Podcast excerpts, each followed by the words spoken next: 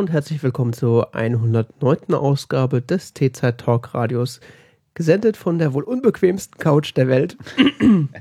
Heute ist Donnerstag, der 3.7.2014. Äh, mein Name ist Jan-David Gude und mit mir im Studio, wie immer, Johannes Heimann. Hallo. Hallo. Hola, hola, hola. Das ist ja so. Wenigstens ist es warm. Wir frieren nicht. Bei allen Nachteilen, die diese Räumlichkeit hier hat, also es ist unbequem. Wir schwitzen wie blöd. Ist es unbequem. unbequem. Und warm. Und warm, ja. Immerhin frieren wir wenigstens nicht. Das kann auch nicht jeder auf der Welt von sich behaupten. Man muss auch mal das Gute sehen in Ja, diesen eben. klimatischen Höhlenverhältnissen. Oder was auch immer. Immerhin bietet der Raum äh, genügend äh, Dings. Luftvolumen, äh, dass unser beides CO, unser CO2 hier, also dass wir hier innerhalb von zwei Stunden nicht an CO2-Vergiftung sterben. Naja, meistens. Man wird dann nach einer Weile ein bisschen müde, ein bisschen dizzy. Am Anfang reden wir des Podcasts, reden wir immer nur Quatsch, weil wir denken, das wäre lustig. Am Ende ist wirklich so, wir sind quasi im Warnzustand. Das kommt Purer aber Sauerstoffmangel. Nein, das hat, nichts, das hat nichts mit Sauerstoffmangel zu tun, sondern mit CO2-Vergiftung. Sauerstoff, pff, bis der ausgeht, das, äh, Das geht. Oh, das- das hättest du gelernt, wenn du The Martian gelesen hättest. hätte, hätte. äh, Fahrradkette. Fahrradkette. Aber wo Fahrrad? Ich muss mein Fahrrad mal reparieren. Äh, wie heißt das? Feedback. Ah, schon wieder. Das heißt aber Feedback, nicht Feedback. Äh, Gebührenrückgabe gibt's hier nicht. Gebührenrückgabe? Ja, Feedback. Ah, achso. Ähm, ja, ich äh, wollte auch eigentlich nur den, den Hörern Feedback geben, ähm, Dass wir das Feedback, äh, dass wir Feedback Approven. erwarten und äh, das könnte jetzt mal kommen, langsam. äh, nee, ich wollte wir eigentlich, machen das jetzt hier lang genug. ich sage jetzt so lange nichts, bis hier Feedback kommt.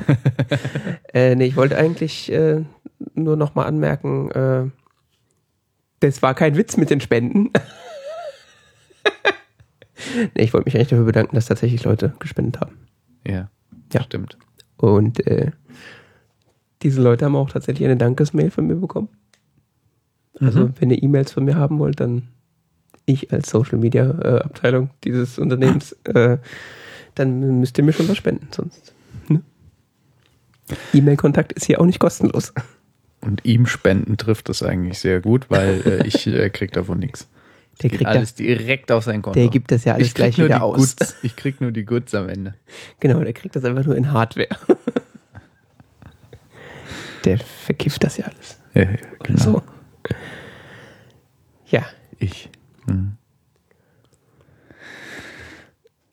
Dann äh, gehen wir gleich zu den Themen über, weil das ist ja so mitreißend lustig hier. Und das war's mit T-Zeit 109. Machen wir ein neues Chapter.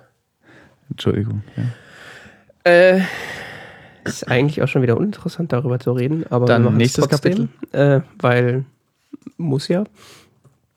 Da gab es da so eine. Man hat sich mal wieder bei Facebook aufgeregt. Macht mir auch so ganz selten sonst. Also reicht's, wenn ich das Kapitel Facebook nenne. Ja, Facebook oder IZ Zuckerberg oder irgendwas mit Facebook. NS Zuckerberg.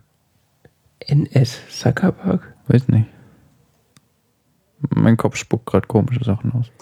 Das ist kein Koko. Kein Koko. Nee. Ähm, Pass auf, ich mach gleich einen Backslash rein. und zwar hat äh, Facebook äh, oder bei Facebook arbeitende, Wissenschaftler zu verstehen gegeben, dass äh, sie im Jahre 2012 eine Versuchsstudie an Facebook-Mitgliedern gemacht haben, um festzustellen, ob Emotionen sich auch im So- Social-Media-Bereich äh, verbreiten können, so ähnlich wie sie das auch im echten Leben tun. Also sich zu verbreiten. Äh, und da hat man dann bei ungefähr 600.000 Menschen oder besser gesagt Accounts, man weiß ja nicht, wie viele Menschen dahinter stecken, ähm, das Ganze so ein bisschen überkuratiert. Also der Facebook, der, der sogenannte Facebook-Stream, die Timeline wird ja sowieso kuratiert nach irgendwelchen nicht nachvollziehbaren Kriterien. Mhm. Also man sieht ja nicht alles, was äh, jeder in der Freundesliste gepostet hat, sondern Ja. immer nur ausgewählt. Das verstehen Menschen immer nicht. Ja, Ich ihnen sage, ja, ich habe da was gepostet. Nee, ich war nicht in meiner Timeline. Tja. Es existiert nicht, es war nicht in meiner Timeline. äh, ja, und zwar wurde da Verzeihung. Ja. bei viel, bei, bei, im Grunde wurdest du in mehrere Gruppen aufgeteilt. Die eine Gruppe hat im Grunde nur positive, emotional positive äh, ähm, Posts gezeigt gekriegt, die andere nur positiv negative und äh, ich glaube eine dritte Gruppe nur neutrale Posts. Und dann hat man halt irgendwie festgestellt, dass die äh, darauf folgenden Posts der Nutzer äh, sich dementsprechend angepasst haben. Das heißt, Leute, die überwiegend positive Posts zu sehen bekommen haben, haben dementsprechend auch äh, positive, eigene positive äh, äh, Einträge geschrieben und dementsprechend äh, dann bei den negativen eben negativ. Also schreien deshalb auf Twitter alle mal so rum. Das, das motiviert sich so gegenseitig. Ach so, ja, das äh, kann gut sein, dass sich das dann so hochschaukelt. Das hat Twitter bestimmt schon untersucht. Warum soll Twitter das untersuchen? Ich denke mal, wenn das auf Facebook zutrifft, trifft das auf die andere, äh, andere äh, soziale Netzwerke mit äh, Einschränkungen auch ein. Wahrscheinlich. Ja. Ähm, da waren jetzt viele Leute überrascht von, dass Facebook sowas macht. Was, Wissenschaft? Zum einen das, zum anderen, dass äh, also viele Leute kamen sich da irgendwie wie Versuchskaninchen vor und äh, waren da sehr aufgeregt und erbost drüber. Mhm. Und die meisten, Schweinerei. die meisten Tech-Leute, so, die sich mit der Materie so ein bisschen auskennen, äh, haben eigentlich so gedacht, so, ja, das wundert euch echt jetzt? Es gibt natürlich diese klassische Argumentation, äh, if you're not paying for the product, you are the product. In dem Fall dann sogar letztendlich äh, buchstäblich, heißt das, glaube ich. Hä? Ähm, ja. Große Aufregung. Fand ich irgendwie faszinierend. Also mich hat das. Äh, Was, was, äh? Leute haben sich darüber aufgeregt, dass sie, äh, dass sie Teil einer Studie waren, ohne es zu wissen. Hä? Ach so, weil sie mal wieder die äh, Nutzungsbedingungen nicht gelesen haben. Ja, ey, die, liest ja niemand. Die Seele gehört auch Apple. Bald man einen iTunes-Account hat. Äh, Ja, Das weiß man doch. nee. Das liest ja keiner. Wurde auch mal bei South Park thematisiert. Ja, ich weiß, der Human Centipede. Ja, genau. Ja, Was wurde eigentlich bei South Park noch nicht thematisiert?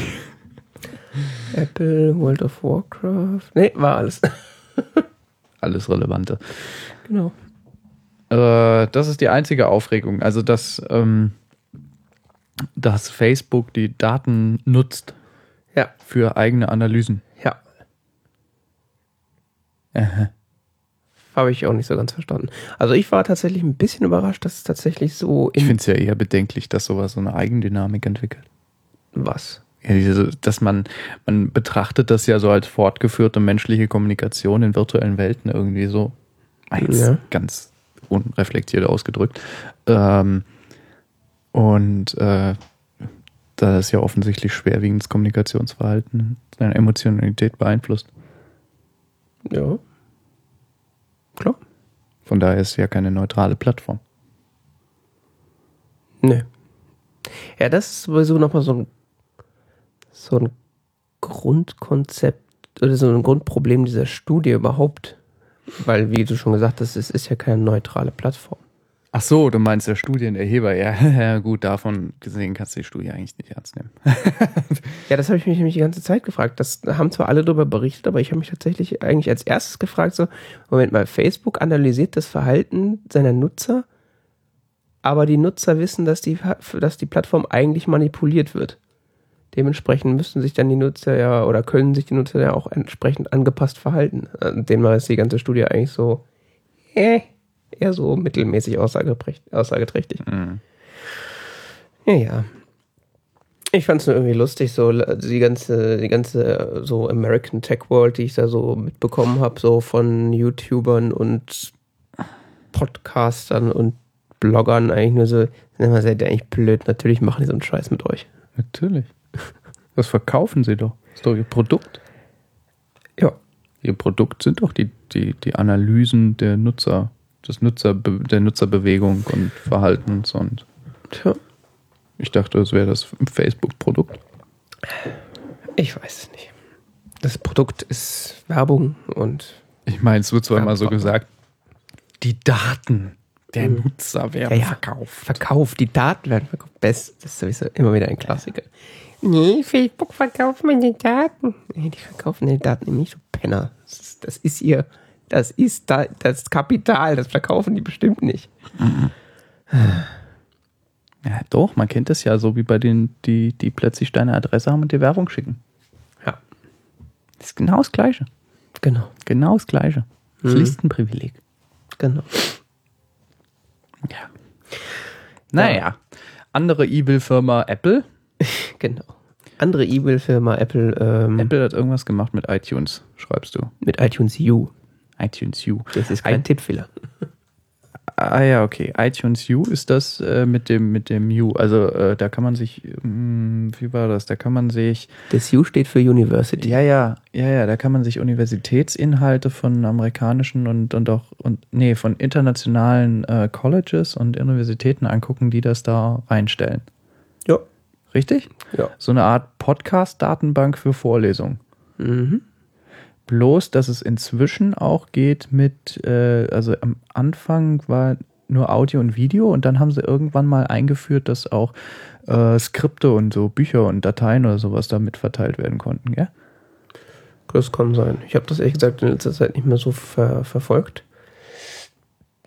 Was jetzt aber neu ist oder was jetzt am 8. Juli, glaube ich, eingeführt wird, hat Apple PR Apple PR. geschrieben, äh, dass sie jetzt, äh, Dir persönlich. ja, mir persönlich, klar, wem sonst? keine von Wem denn sonst? Der Spamfilter funktioniert so gut. Das kann sein. Äh, dass sie das jetzt alles noch weiter verschönern. Also du wirst jetzt demnächst als Dozent die Möglichkeit haben, da eigene Kurse anzulegen und äh, mit deinen Studenten zu kommunizieren und das wird quasi so eine reine, es wird quasi MOOC. zum, zum OLAD aufgeblasen. Nee, es wird so eine, so eine MOOC-Plattform. Kenne ich nicht. Massive, o Massive Open Online Course. M-O-O-C. Udacity, Stanford. Wie heißen sie? Kennst du das nicht? Hm, ne. Oh Gott, wo lebst du denn? Zum Beispiel Udacity gibt es da. Es gibt, äh, äh, warte mal, irgendwo habe ich die. Zum Beispiel aus Großbritannien gibt es Future Learn. In Deutschland gibt es iVersity seit ungefähr einem Dreivierteljahr. Mhm. Das sind äh, Plattformen. Also Future Learn kann ich empfehlen, iVersity kann ich empfehlen. Äh, Udacity zum Beispiel ist äh, sehr auf technische Dinge ausgerichtet. Ähm, wie heißt das? Coursera. Hier Coursera. Kennst du Coursera? Gott. Guck. Take the world's best courses online for free. Ähm, also, ach, du kennst das alles? Ja, ich vertrachte sowas schon als Common Knowledge. Also, ähm, äh, das sind, das sind Plattformen, die, ähm, wie gesagt, also große, offene Online-Kurse anbieten auf, äh, sagen wir mal, Pi mal Daumen, Universitätsniveau. Die, die einzelnen äh, Kurse unterscheiden sich stark. Die, äh, diese, diese Anbieter, Coursera zum Beispiel, entstammt im weitesten Sinne der, der Ivy League, also der, äh, soweit ich mich erinnere, also ich ist jetzt mehr oder minder aus den Fingern gesaugt, was ich, woran ich mich erinnere, äh, ist eine, also es ist aus einer äh, Ko- Kooperation aus verschiedenen amerikanischen Ivy League äh, Universitäten entstanden, Coursera. Ähm, die bieten dann ähm, von den von Dozenten oder von Universitäten aufbereitete Kurse online an, kostenlos. Mhm. Äh, ähnliches, auf ähnliche äh, Sache ist, ist Future Learn gesprungen. Future Learn zum Beispiel ist, ähm, ist ein Projekt der, der Open University ähm, in, in Großbritannien. Mhm. Oder ähm, iVersity. iVersity ist äh, entstanden aus so, ist mehr so minder so ein Startup. Äh, entstanden aus, ja, es sind so ein paar Leute hier, die das zusammen aus dem, Bo auf dem, aus dem Boden gestampft haben. Ähm, ja, wie gesagt, die Idee ist halt, äh, Universitätskurse da anzubieten. Das äh, setzt sich heute, also am Anfang war das relativ simpel, setzte sich das so zusammen aus, ähm, aus äh, hauptsächlich nur Videos. Inzwischen ist es so, gibt es das dann mit so Tests online etc. etc. und zum Beispiel Coursera oder eine Plattform, deren Namen ich gerade vergessen habe, die gehen jetzt auch in die Richtung, beziehungsweise auch iVersity in Deutschland, äh, gehen so in die Richtung, dass du halt auch ähm, äh, Zertifikate dafür erwerben kannst. Mhm. Also du machst diesen Online-Kurs und kannst ein Zertifikat erwerben. Diese Kurse werden meistens von, also die, die englischsprachigen Kurse, die werden international von Zehntausenden oder teilweise Hunderttausenden von Menschen gemacht. Mhm. Aber mal nur eine Handvoll oder so machen das tatsächlich fertig, beziehungsweise machen dann auch den, machen dann auch das Zertifikat. Du kriegst äh, meistens so ein Teilnahmezertifikat, so zum selber ausdrucken. Ja. Aber es gibt zum Beispiel bei Coursera bezahlst du dann irgendwie so 150 Dollar oder so. Mhm. Und dann kriegst du ein, ein, ein Zertifikat von Coursera, wo äh, mit offizieller Unterschrift und, und sonst wie und Bestätigung durch Coursera direkt äh, verifizierbar, dass du den Kurs abgeschlossen hast. Mhm. Es ist jetzt natürlich nicht so verifizierbar wie, wie zum Beispiel ein Kurs, in, was weiß ich, der Industrie- und Handelskammer oder sowas in Deutschland. Ja. Oder ähm, bei Adversity haben sie jetzt äh, sich, haben sie was äh, ziemlich Cooles gemacht. Zum Beispiel gibt's einen, gab es jetzt äh, zweimal schon einen, ich beobachte das so ein bisschen, weißt du, es gab schon zweimal einen Kurs Einführung in die Betriebswirtschaftslehre. Mhm. Da konntest du tatsächlich an, oder der, der Kurs Einführung in die Betriebswirtschaftslehre, der zweite, äh, der zweite Durchgang ist jetzt auch die nächsten Wochen, ähm, eine, eine Abschlussklausur Mhm. teilnehmen. War an vier verschiedenen Orten in Deutschland oder fünf sogar. Und ähm, wenn du die bestanden hast, kriegst du ein, ein, ein, ein, hast du da bei Iversity ein offizielles Zertifikat der RWTH, RWTH Aachen bekommen. Mhm. Mit Cre äh, EU Credit Points, also auf, auf, auf äh, europäische Bachelorstudiengänge und so weiter, die halt Credit Points akzeptieren, äh, anrechenbar. Mhm.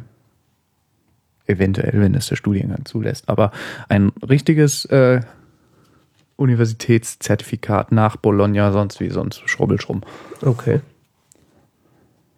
Schick. Also das ist so ähm, die Entwicklung, wo es hingeht. Und äh, zum Beispiel hat jetzt die, die, die Economist diese Woche auch äh, Titelthema äh, die, die Revolution des, des Lernens oder sowas. Mhm.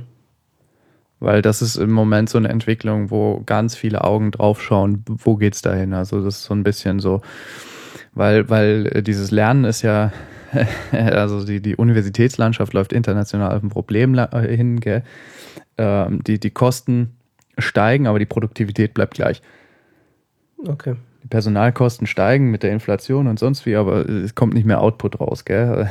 Ja. Eher sogar, beziehungsweise nur zu, es steigt nur bis zu einem begrenzten Maß und das ist halt so, äh, betrachtet man teilweise als die ökonomische Lösung. Ja. Und das könnte, äh, könnte ein bisschen ähm, das bestehende internationale Universitätssystem, was ja größtenteils in den meisten Ländern noch auf, dem, auf den Annahmen des 19. Jahrhunderts beruht, was nur in den, nach dem Zweiten Weltkrieg und dann nochmal in den 70er Jahren in der westlichen Welt extrem aufgebohrt wurde, aber im Prinzip immer noch auf den Regeln von, was weiß ich, 1900 oder so beruht. Mhm. Also wie zum Beispiel in Deutschland, wir haben eine Professur und da sind drei Mitarbeiter und äh, noch ein paar Hilfskräfte und so weiter. Und der unter der eine Professor, der unterrichtet irgendwie 400 Studenten oder so. Ja. Das ist so, das ist ein System, wo aus einer Zeit, wo der noch 20 Studenten hatte jedes Semester. Ja. Und äh, das ist so, da sagt man, so, so, so diese MOOC, MOOCs, die könnten da äh, so das disruptive Element sein. Mhm. Das kanntest du alles gar nicht. Nö. Oh ja. Aber das ist, glaube ich, gar nicht das, was. Ähm, Nee, aber ich, ich denke, dass Apple auch in so ungefähr diese, diese Richtung dieser Bildungsrevolution oder was, sagen, streichen wir mal das Wort Revolution, dieser Bildungsumformung, die da so stattfindet international, dass die da auch so ein bisschen reinschießen. Das kann sein. Also was ja bisher gemacht haben, ist, dass du ja quasi die ganzen Kurse, die da halt in iTunes U angeboten sind, gucken konntest. Äh, aber so wie ich dieses, diese neue Auflage von iTunes U verstehe, ist das äh, im Grunde so begleitend zu dem, also du gehst quasi zur Universität und begleitend zu dem kannst du halt die Kurse zusätzlich auf deinem iPad gucken, beziehungsweise äh, mit anderen Studenten kollaborieren. Ja, ja, das ist also auch, das ist auch bei diesen, bei diesen bis MOOCs, dass es teilweise halt auch sich in der Art dann auf die, auf die, auf die Präsenzstudien hin äh, auswirken könnte. Okay. Dass da Präsenz- und Online-Studium mehr miteinander integriert werden, weißt du, dass es in der Art das Studium verändert auch. Mhm. Zum Beispiel bei diesem BWL-Kurs ist das so, den können auch äh, Studenten der RWTH Aachen, RWTH Aachen, in, äh, die dort BWL studieren, machen. Mhm. Verstehst du? Ja, ja, klar. und, und machen dann da den Schein so als, also die Vorlesung ist online, der Professor hat die einmal oder so nach dem, so nach der Idee, der Professor macht die Vorlesung einmal vernünftig richtig, gell, und überarbeitet dann die, die Teile, die sich vielleicht ändern oder so weiter. Aber prinzipiell muss er nicht äh, die Vorlesung jedes Semester so quasi wieder halten, nur wenn es eine Vorlesung ist. Ja, klar. Und vielleicht existiert dann mehr Zeit für, äh, man trifft sich und diskutiert tatsächlich die Inhalte. Ja, macht ja, macht ja irgendwie Sinn. Das habe ich mir sowieso schon öfter gefragt, warum dann nicht manche Kurse einfach einmal gehalten werden, wenn die so ein Thema beschreiben, was sich jetzt die letzten Jahre sowieso nicht verändert hat. Ja, gerade so Einführungskurse bieten sich halt an, ja. Ja, oder auch gibt ja auch so, es gibt ja auch so Wissenschaften, so wie Mathe zum Beispiel, da hat sich einfach in manchen, so in gerade jetzt Einführungssachen oder so grundlegende Sachen, die haben sich halt seit tausend Jahren nicht geändert. Mathe-MOOC gibt's auch. Ja. Ich weiß gar nicht, ob man es MOOC ausspricht. Ich spreche es mal MOOC aus. Ja, auf jeden Fall macht Apple da jetzt irgendwie in die Richtung mit und äh, ist momentan alles sehr iPad-zentriert. Also das in dem, in dem PR-Text ist ausschließlich das iPad erwähnt, wenn ich das richtig gesehen habe. Und es geht quasi um eine überarbeitete Variante der App von, also iTunes U App fürs iPad, wo dann auch Lehrende von ihrem iPad aus quasi die, die Studierenden betreuen können, beziehungsweise Kurse erstellen und äh, betreuen und so weiter. Mhm. Von daher war meine erste Assoziation eigentlich so äh, OLAD, ja. OLAD oder WebCT, was wir da so an der Uni Frankfurt haben. So, dass quasi studienbegleitend äh, Materialien online angeboten werden können. Ja, wobei meiner Meinung nach WebCT und OLAD für die Aufgaben, die sie erfüllen, gnadenlos überfunktional sind.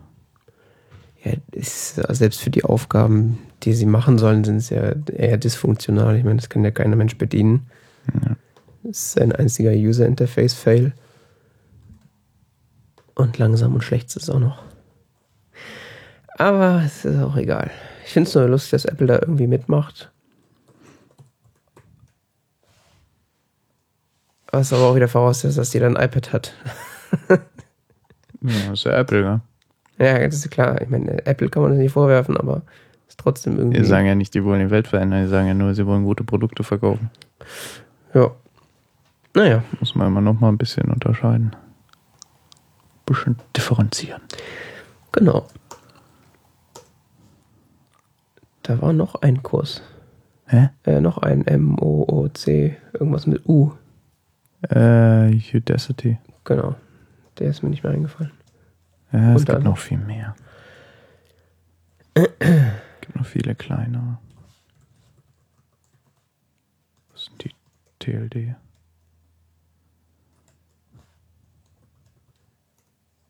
.com. Okay. Ach so, entschuldige, ja. Uh, Anti-Piracy Music Industry Site hacked errant into Pri Pirate Bay Proxy. Genau.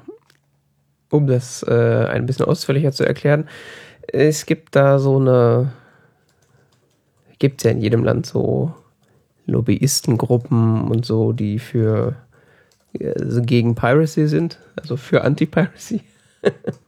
ja. Äh, und wir kennen das ja auch aus Europa, dass äh, die jetzt in dem speziellen Fall die Pirate Bay äh, gesperrt ist. Also jetzt nicht in Deutschland, aber so in Skandinavien und anderen Ländern ist sie, glaube ich, gesperrt. Und äh, Pirate Bay. Mhm. Ja, ja, die, die, also in allen möglichen Ländern werden, werden Torrent-Seiten im laufenden Band gesperrt. Genau, und äh, ähnliches ist in, ähm, in Argentinien passiert. Mhm. Und zwar hat da äh, so eine Lobbyisten-Dingsbums, wir hassen äh, Piracy-Gruppe äh, erwirkt, äh, eine die äh, eben von allen ISPs in Argentinien äh, quasi dafür das erwirkt hat, dass die gesperrt werden. Und zwar ist das die CAPIF Industry Group, also CAPIF. Ähm, und interessanterweise zehn Stunden später wurde ihre Webseite gehackt und als Proxy für die Pirate Bay umgeleitet. Das heißt, wer dann die Webseite diese, diese Vereinigung da besuchen wollte, ist automatisch auf der Pirate Bay gelandet. Mhm. Und war zu dem Zeitpunkt oder ist zu dem Zeitpunkt der einzige, äh, sagen wir mal, normale Weg äh, aus Argentinien die Pirate Bay aufzusuchen. Das ist jetzt nichts irgendwas, was man großartig diskutieren müsste, aber ich fand das so lustig. Einfach mal Proxy aufzusetzen, um die Seite, die in ganz Argentinien gesperrt ist, dann auf der, auf der, auf der Webseite dann dargestellt wird, die von den, von den Leuten, die die Sperre erwirkt haben. Ja, Pirate Base ist in vielen Ländern nur noch über Proxy erreichbar. Wundert mich eigentlich, dass es in Deutschland nicht so ist. Ich meine, wir haben zwar offiziell keine Websperren, aber Tja.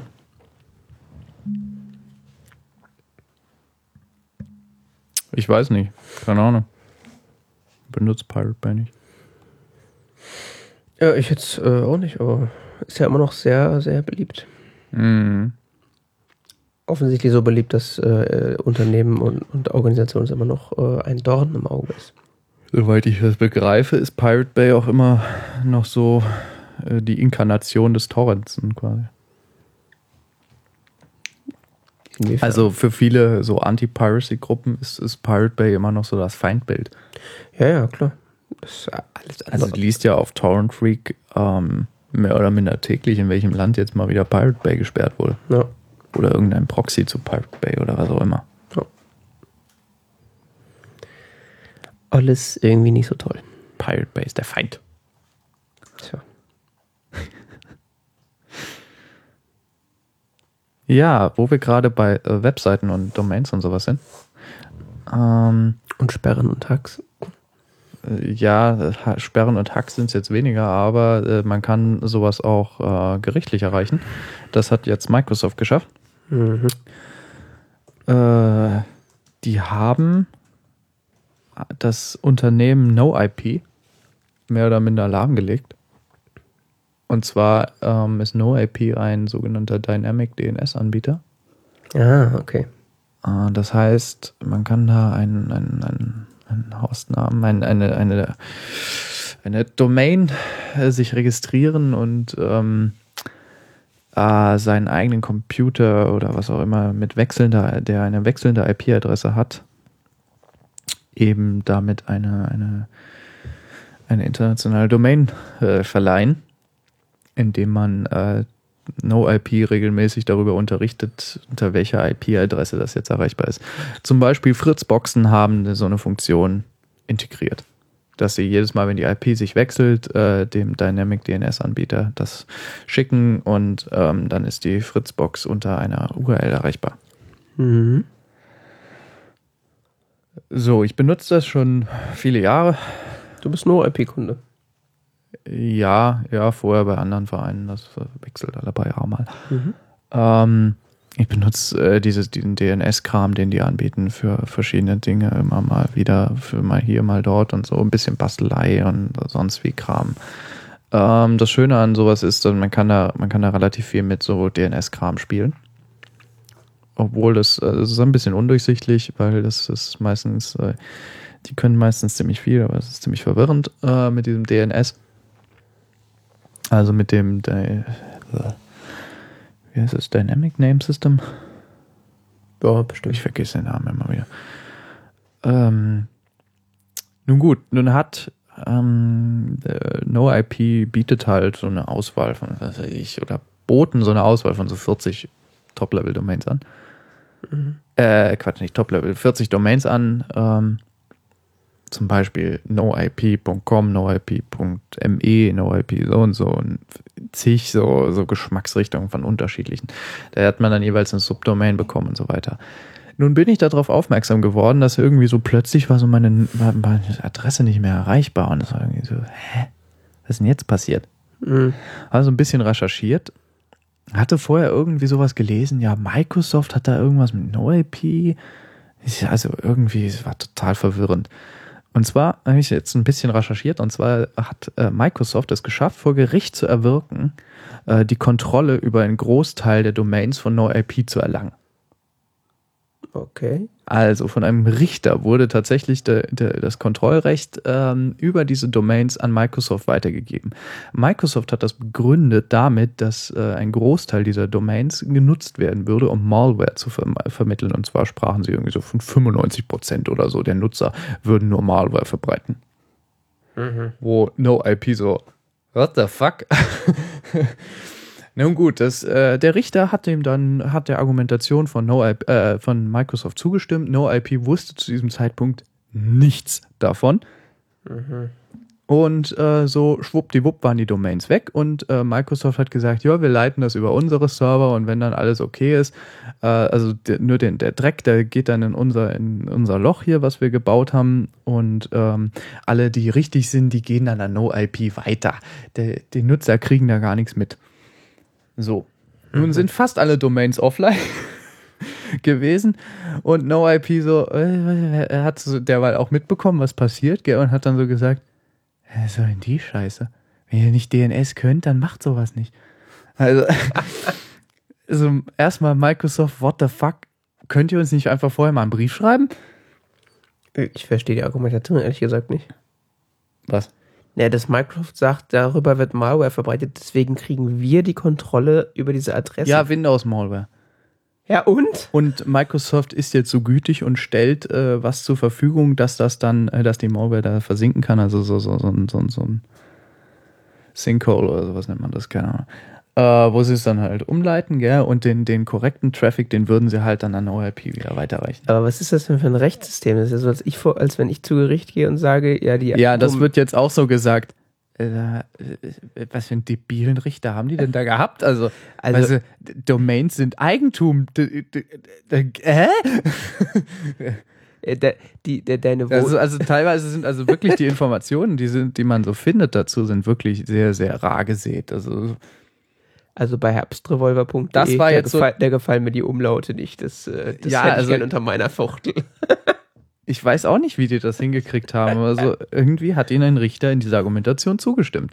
Wohlgemerkt, NoIP wusste davon, soweit ich das bisher begriffen habe. Vielleicht verstehe ich es auch falsch. Also wie gesagt, das sind sehr man findet nur sehr rare Informationen, wirklich tiefergehende dazu. So richtig durchzublicken scheint keiner. Uh, no IP sagt aber auf jeden Fall so, Microsoft, ihr könnt das mit dem DNS nicht. Lasst das mal den Profis machen, ja. Lass mal den Papa ran, weißt du so. Also weil und inzwischen sind ein Großteil der Domains wieder verfügbar. Mhm weil NoIP da jetzt dran arbeitet wie verrückt, ja, aber es, ist, es war schon echt nervig, weil ich habe jetzt teilweise, da musste ich an Webserver-Konfiguration dran rumbasteln und sonst wie, was ich eigentlich sehr ungern nur tue, um, um diese Domains wieder verfügbar zu machen, um, mein, um hier irgendwelche Syncing-Sachen machen zu können. Ja. Ich meine, das ist jetzt nicht schlimm, aber es war halt echt nervig und man fragt sich auch so, äh, wie funktioniert das überhaupt, dass Microsoft da die Kontrolle bekommt? Da komme ich nicht drüber hinweg. Ja, deren Domains, die schaden Eichhörnchen, deswegen wollen wir die haben. Ja, ich weiß nicht, vielleicht äh? verstehe ich das auch irgendwie falsch, aber das war so, wie ich die Information, die mir zugänglich war, äh, interpretiert habe. Ihr Und Ferrari. Ungefähr so las ich halt auch so die erste Pressemitteilung von NoIP, die so sagen so, was geht denn hier ab? Ihr Ferrari ist eine Gefahr für Maikäfer, deswegen kriege ich den jetzt. Was? Tja, irgendwie. Oh Gott. Äh, Das habe ich echt, so einen Quatsch habe ich echt schon lange nicht mehr gehört. Also, ich, ich hoffe, ich verstehe es jetzt nicht irgendwie falsch, aber Ich hoffe, du tust das, weil sonst mache ich mir echt Sorgen um das Rechtssystem in den USA. wo ist denn Ihr Blog? Microsoft? Ja, Microsoft hat ja auch so inzwischen so gesagt, so, wo ist denn? Ist doch alles wieder online und so, ist doch alles jetzt okay? Das war nur eine Übergangsphase. Yeah, uh, as you certainly know by now, on Monday, control of our most popular domain names were seized. Millions of host names have gone dark and millions of our user have been put out of service. Und wohlgemerkt, man kann dafür auch bezahlen, gell? Ja, das wollte ich gerade fragen. Ist das so ein Paid-Service? Ja, also in kleiner Verwendung ist es kostenlos und wenn du dann mehr willst, dann äh, kostet es dann bisschen was. Äh, Da komme ich nicht drüber hinweg.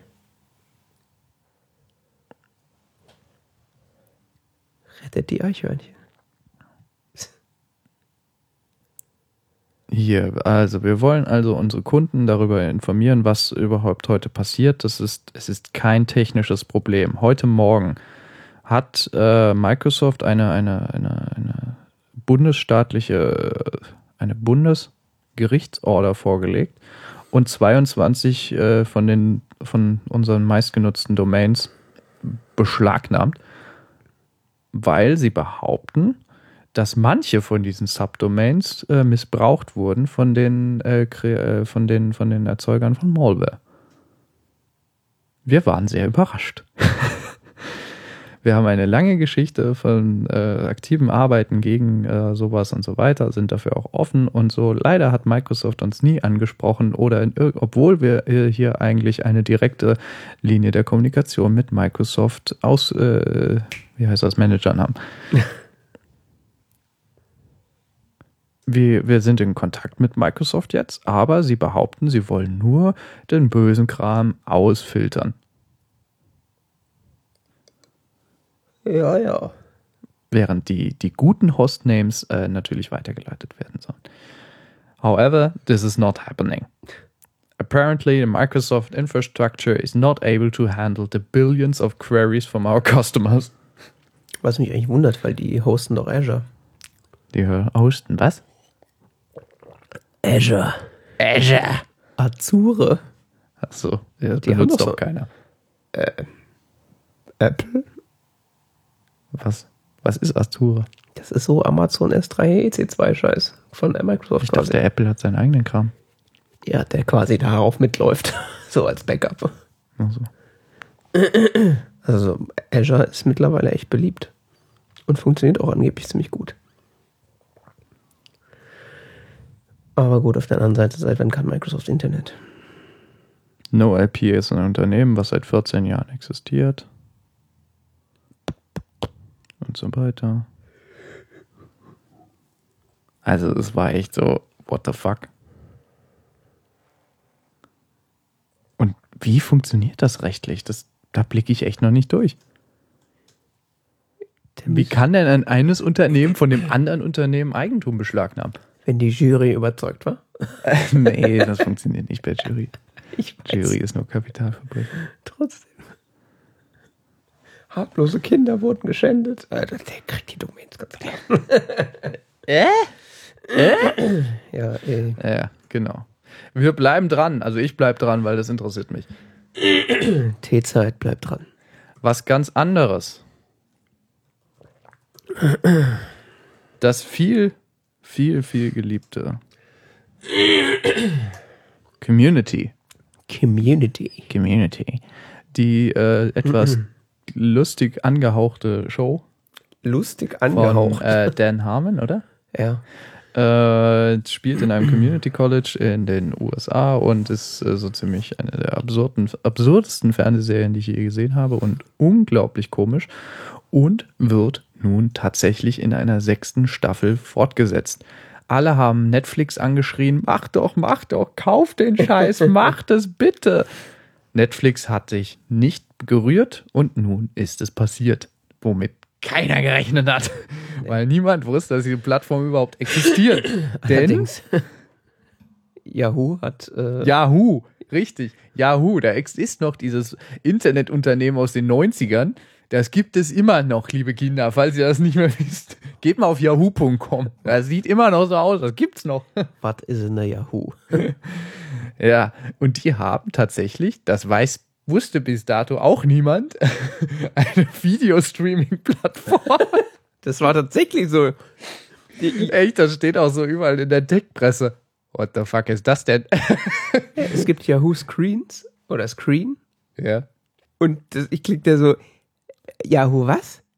ja, ich auch so. Ich habe so einen Artikel gelesen, also, was? Dann wieder erstmal zu DuckDuckGo so, Yahoo Screen? Das habe ich noch nie in meinem ganzen Leben gesehen. Ich habe da nicht von gelesen, ich habe da nicht von gehört, ich habe das noch nicht gesehen. Es existierte nicht. Ich glaube, das existierte auch vorher gar nicht. Das haben Ja, die das sich hat- ausgedacht. Das haben die nur dafür hochgezogen. Ja, ja. Gut, ist natürlich ein netter Kickstart. ja, ja. Ganz verrückte Sache, die, die da die Melissa Meyer macht. Marissa. Marissa, Melissa, ach, wie auch immer. Egal. M. Meyer. M. M. M&M's. Die gute M&M, äh, die äh, den Laden da fährt und da seit irgendwie jetzt ein Startup draus macht. Ja, ich gut. Äh, ja, das, äh, ja. Also EA Community gibt es weiterhin, mindestens für eine Staffel. Ja, die sechste. Aber das mit dem Yahoo, da ist. Nee. Ja, immerhin wissen jetzt die Leute, die Community mögen, ähm, dass eine Dass Yahoo eine Yahoo-Plattform Videoplattform hat. Ich glaube, ich glaube, das war auch das einzige Ziel. Ja, das ist echt so. Denen ist Community wahrscheinlich scheißegal, die wollen nur ihre Videoplattform ja, pushen. nee, also die, die, wie heißt sie, Marissa, gell? Marissa Meyer hat ja gesagt, dass sie äh, strategisch investi investieren wollte. Ja, gut. Ja, klar. Warum auch nicht? Strategisch gezielt in, in riskante Projekte oder irgendwie sowas, hat sie gesagt. Das heißt, es wird jetzt die se- sechste Community-Staffel auf Yahoo Screen. Screen? Screen? Irgendwas mit S- Yahoo Screen. Screen.yahoo.com. Habe ich sogar eine App? Wie lange gibt es das schon? 2006? Was? Was? Hier länger? steht Launch 2006. Wie alt ist YouTube? Weiß ich nicht. 2003, 2004? 2010 wurde die Möglichkeit entfernt, Videos hochzuladen. Ah, okay. Ist ja kein Wunder. All user-generated content was removed 2011. Alles, was Yahoo gelöscht hatte, äh, wurde vom Archive-Team archiviert. Kann ja nicht so viel gewesen sein. Ja, nee. äh, sonst wie, sonst wie. Dann Wikipedia, steht fast nichts drin, außer äh, die ehemalige NBC-Sitcom Community wird von Yahoo gekauft. ja. Das ist einfach nur. Was ist das? Gibt es da irgendwas, was man sehen will? Da gibt es halt den ganzen Scheiß, den es überall gibt. Also ich habe da schon mal rüber geguckt, da gibt es da so South Park und so. South Park gibt es auf southpark.com. World Cup Gedöns gibt's da.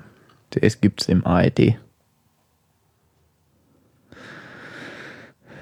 Der Cleansy, der spricht eigentlich ganz gut Englisch, gell? Hast du mal gehört? Ja, es liegt aber, glaube ich, daran, dass er da seit 1998 wohnt. Ja, das habe ich auch, hab ich mal, ich auch äh, angemerkt im Gespräch letztens. Welches Gespräch? Ich mich unterhalten habe mit jemand über Cleansy. Äh, Angemerkt wurde, dass er so gut Englisch spricht, habe ich auch so gemeint, ja, es liegt daran, dass er seit 15 Jahren in den USA lebt. Der nicht sogar eine amerikanische Frau oder so? Ja, okay. Ist quasi nach seiner aktiven Karriere darüber gegangen. Hm, ja, ja, irgendwie sowas. Selbst als Bundestrainer hat er dann noch gewohnt. Ja, ja, ich weiß, der ist ja nur ab und zu mal rübergekommen. Genau. Ach ja. Faszinierend, ja. Äh, Saturday Night Live. kann man, muss man sich da jetzt einen. Account machen und das dann kaufen oder kann man das dann kostenlos gucken? Das machst du mit deinem Flickr-Account. Oh, mit welchem denn? This video is currently not available due to provider license restrictions. Muss man da dann irgendwie Geld drauf werfen oder? Ich habe keine Ahnung. Wo ist denn hier der Kaufen-Knopf? das entspricht aber nicht dem Yahoo, äh, dem EU-Recht. Da muss ein Kaufen-Knopf sein. Gibt es auch diese, hast du diese EU-Verordnung gelesen? Nee. Es muss ja inzwischen, äh, wenn du eine Bestellung abschickst, muss unten draufstehen auf dem Button irgendwas mit kaufen oder so. Mhm. Also der Button darf nicht irgendwie Bestellung abschicken oder abschicken oder Submit oder so heißen, sondern er muss kaufen heißen. Wenn du einen Online-Shop hast. Damit der Dümmste auch versteht, dass er gerade was kauft. Ja, genau. Nachdem er seine Kreditkartendaten eingegeben hat. Ja. Das radeln die Leute nicht. Ja, dann tut's mir halt leid. Also es soll also beide Seiten schützen, weißt du, den, den Käufer, dass er, also dass er quasi, wenn das da nicht steht, dann gegen den Händler vorgehen könnte. Weil das kann ja auch Betrug dahinter stehen, dass das Ja. da nicht steht, weißt du. Aber selbst dann fragt man sich auch, wer trägt da seine Kreditkartendaten ein oder so. Guck mal, kannst du in der Saturday Night Live gucken. Super. Das ist manchmal ganz lustig. Manchmal. Also wenn ich das so in den drei Sekunden, die ich das gesehen habe, recht verstanden habe, ist das quasi so eine Art YouTube für kommerziell erstellten Content. Ja, ich glaube auch. Naja, Aber wollen die jetzt anscheinend auch in das äh, eigene Content Producing einsteigen? vielleicht muss man da demnächst auch einen Fünfer im Monat einwerfen, um das dann gucken zu dürfen. Oh Gott. Naja, irgendeiner wird schon befreien. ja. Ja, Dann äh, haben wir da noch äh, das Krautreporter-Magazin. das mit dem Krautreporter. Das musst du mir jetzt erklären. Was ist das? Okay. Äh, das fing so an, dass äh, plötzlich gab es in Deutschland eine Plattform, die hieß Krautreporter. Ja. Das war so, das hatte ich hier auch, glaube ich, mal vorgestellt. Echt? Lang, lang ist her. Habe ich da geschlafen? Wahrscheinlich, so wie immer. äh, und es war eine Crowdfunding-Plattform äh, für journalistische Inhalte. Aber das waren nur für einzelne Sachen, gell? da Ja, konnte sich daran dann- kann ich mich erinnern. Genau, da konnte Ich habe mich immer gefragt, was daraus eigentlich geworden ist. ja, kommt mal zu. Achso. Äh, da konnten dann Leute quasi ihre Projekte einstellen, wenn sie irgendwas, ich- keine Ahnung, ich recherchiere den Tod der Eisbären Reportage über Indonesien. zum Beispiel Ja. und äh, dann kannst du dich da fanden lassen und sagen, hier, ich will das machen, das kostet 10 Milliarden Euro und Ja. äh, der, so, Reisekostenzuschuss. so wie, genau, und Spesen. So wie Ja. Kickstarter quasi für muss ja auch äh, noch von Ess- Essen gehen. ist das Essen teuer? äh, quasi wie Kickstarter für journalistische Inhalte. Okay. Ich weiß nicht, ob das gut gelaufen ist, aber es gab da wohl so ein paar Projekte und ich habe das nicht weiter verfolgt, weil es war ehrlich gesagt sterbenslangweilig. Und dann Das spricht schon für sich, ja. war plötzlich die Plattform weg und plötzlich gab es noch das Krautreporter Magazin. Ja, das habe ich irgendwann bin ich da drauf gestoßen, das habe ich dort überhaupt nicht irgendwie einordnen können. Ja, und das da hat dann Da haben dann alle Hipster drüber geschrieben in, in der deutschen Blogosphäre und Genau. ich habe irgendwie, ja, das ist das mit dem Krautreporter, das ist ja total toll und so. Könnt ihr nicht mal schreiben, was das eigentlich ist? ja, da kommen wir schon zum ersten Problem. Das weiß keiner. also es gab dann quasi Ja, so ein leichtes Kommunikationsproblem dafür, dass das Bisschen. Journalisten sein sollen. ein bisschen. Also da gab es dann plötzlich nur noch dieses Magazin, was du crowdfunden konntest, die gesagt Ja. haben, so, ja, der Online-Journalismus ist kaputt und guter Journalismus kostet halt Geld, deswegen äh, suchen wir jetzt 15.000 Leute, die äh, uns 60 Euro geben oder 5 Euro im Monat. Also 60 Euro im Jahr, 5 im Monat, I've got 50 Dollars. so ungefähr. Äh, 50 Dollars Club. damit wir jetzt mal so geilen Online-Journalismus machen können. Aha. Äh, und das war's. Und dann solltest du da 60 Dollar einwerfen. Äh, Euro natürlich. Und das war auch so ungefähr alles, was du Informationen gekriegt hast. Und dann hätten sie es fast nicht geschafft, das Geld zusammenzukriegen. Und dann Nein. irgendwie am Ende noch irgendwie eine irgendeine Augstein-Institution, Gesellschaft, Ding sie, noch Aha. Geld draufgeworfen. Aha. Dann haben sie es irgendwie geschafft. Ich Bisschen hatte, Venture-Kapital. also ich habe wirklich mehrfach diese Seite durchgelesen, mehrfach das Video geguckt. mehrfach Sekundär-Blogpost dazu gelesen. Ich konnte nicht rausfinden, was sie eigentlich wollen. Irgendwas mit Journalismus für 60 Euro im Jahr. Ja, ich hab's nicht gereilt. Ich habe ja, ich bin ja Freund von Crowdfunding. Da gibt es ja tolle Ideen, da kann man viel Geld Ich habe ausgeben. noch nie was Crowd gefundet. Doch, ich schon. Ja? Ähm, Bin da irgendwie nicht so. Und ich fand die Idee, so das, was ich davon verstanden habe, fand ich echt gut. und habe auch Ja. echt drüber nachgedacht, da Geld drauf zu werfen. Aber dieser Mangel an Kommunikation, das hat es mir einfach vermiest. Ich habe nur ganz viele tolle Bildchen von Leuten gesehen, die da mitarbeiten. Ja, und dann klickst du da drauf und dann steht da so irgendein Name, den du noch nie vorher gehört hast. Ja, doch, ein paar davon hatte ich schon gehört. Ja, halt die üblichen Verdächtigen. Der, Und ich habe ich hab, ich hab ganz schlimme Dinge gelesen. Also da hieß es irgendwie so, ich habe ich hab immer so kryptische Sekundär-Blogposts gelesen, die, Ja. die halt so, äh, einmal war äh, der große Aufreger, dass zu wenig Frauen dabei wären. Ja, Klassiker. Berechtigt. Gut, das war auch äh, eine relativ eindeutige Kritik. Ach, da ist tatsächlich was drin. Ich dachte, als vorhin, ich bin bescheuert oder was? Ich dachte, als das war sehr abgestandenes Wasser. so von Ferne sah das. Äh, Jan David hat hier so eine kleine so eine Wasserflasche dabei. Und da schwimmt irgendwie was drin rum. Das muss man mir nochmal erklären, was das ist. Und ähm, ich, ich dachte von, ich habe von weitem immer nur so gesehen, dass das Wasser so grünlich war und Mhm. dachte irgendwie so, ich äh, sollte die Flasche vielleicht mal spülen. Ich trinke jetzt Alge.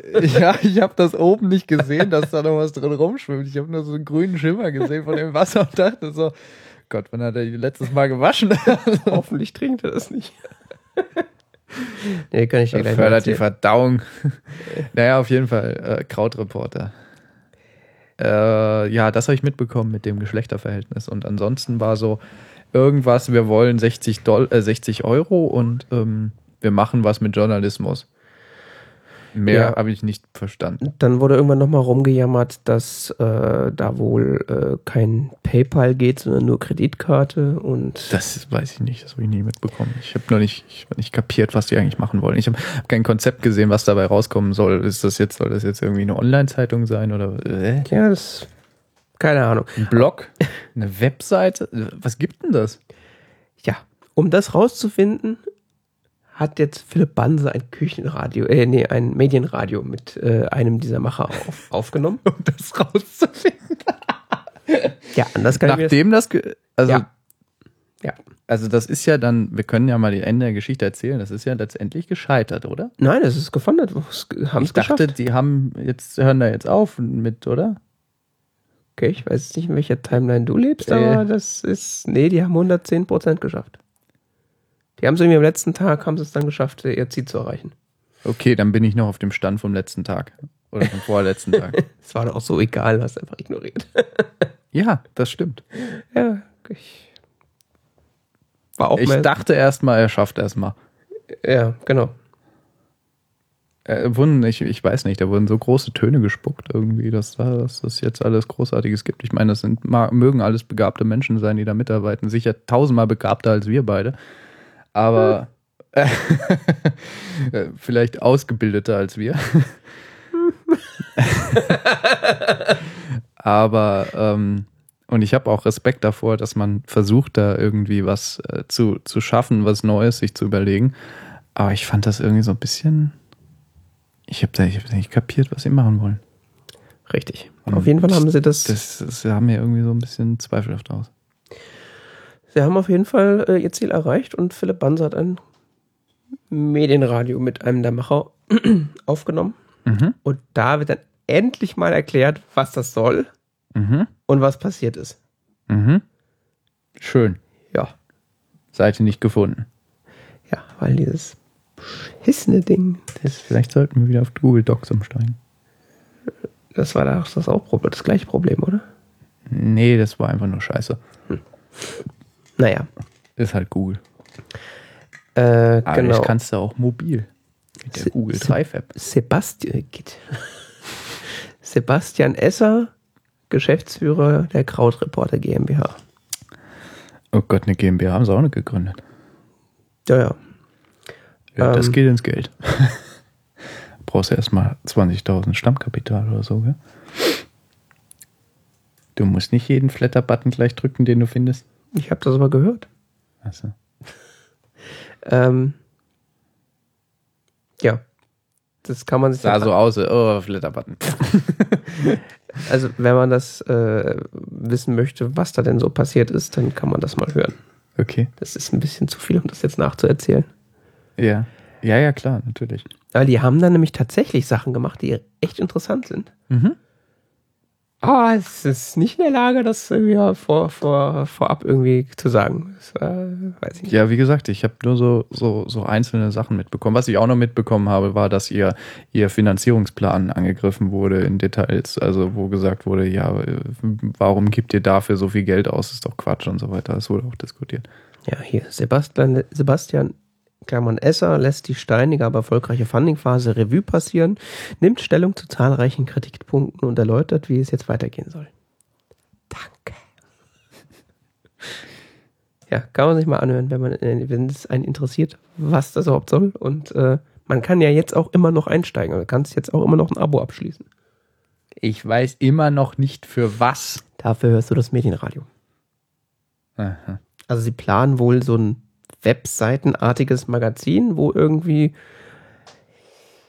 Dollaranzahl an Stories in der Woche rauskommen. Okay. Also irgendwie, da gibt es genaue Zahlen zu irgendwie eine Story am Tag oder fünf in der Woche und irgendwie eine große Story pro Woche oder sowas. Ja, die einzige Frage, die sich für mich dann wiederum noch stellt, ist es dann halt so Qualität Spiegel Online oder ist es so Qualität zum Beispiel, was ich sehr gerne lese, Ion? Oder Aeon oder wie auch immer, dieses, dieses britische Kram, wie der heißt. Sie, ich denke mal, dass sie über das Niveau von Spiegel Online hinaus wollen, sonst ist das ja zum Scheitern verurteilt. Was liest du gerne? Eon? Das ist so eine. Seite. Nee, nicht Eon. Ähm, Aeon schreibt sich das. Okay. Ah, das ist ziemlich cool. Das ist ein ähm,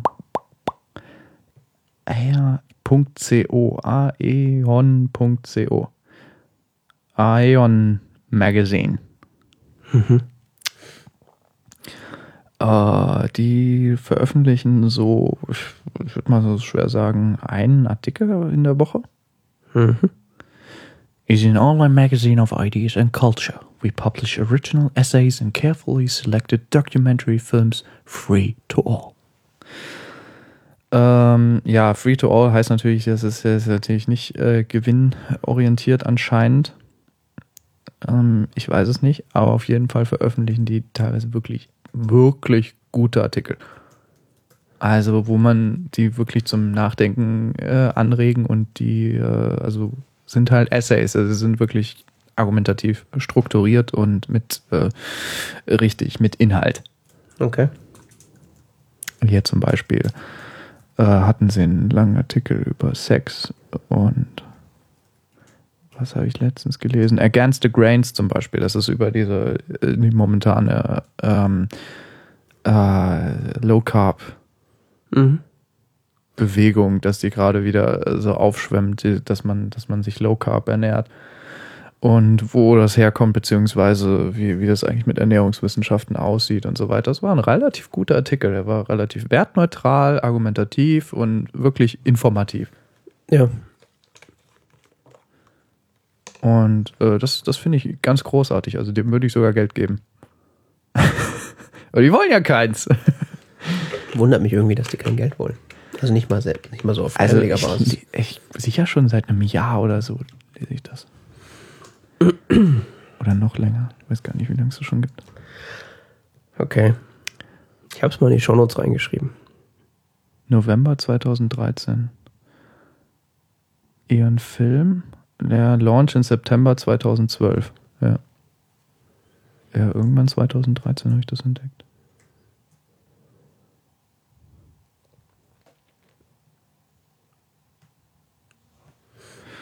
Oder hier war mal ein langer Artikel, 3400 Wörter über, über ähm, äh, wie sich menschliches Bewusstsein konstituiert oder so, weißt du? So. Krass. Ja. Das interessiert mich. Also hier, die teilen das in Kategorien Worldviews, Nature and Cosmos, das sind so naturwissenschaftliche Betrachtungen, Being Human, ähm, was dann Ja, so, ich glaube, so eher so eine geisteswissenschaftlich, naturwissenschaftlich so Übergangsrichtung geht irgendwie.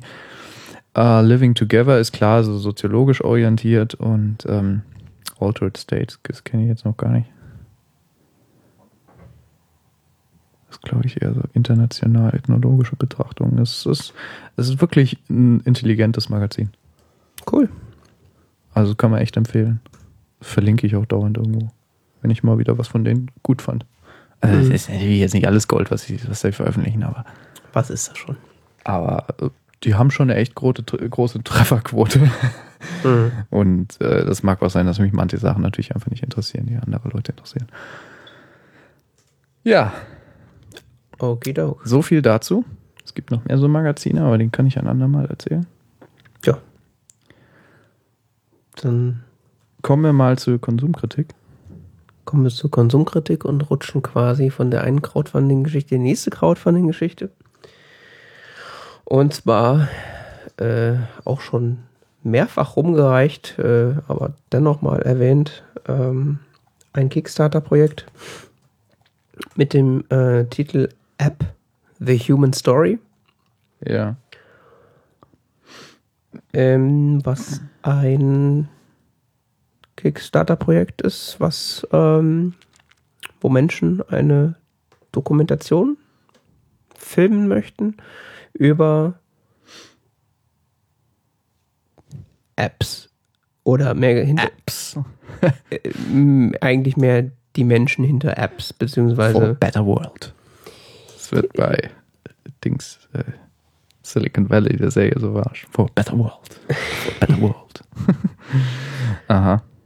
Okay. Äh, also sie sagen halt, äh, App creation has become the new art form for our generation. This is the story of, cult of the Naja. cultural phenomenon that touches our lives. Mhm. Und da werden halt so die üblichen Pappnasen interviewt, äh, die man so kennt. Also der Grober, der Armand, Leute von Panic. Mhm.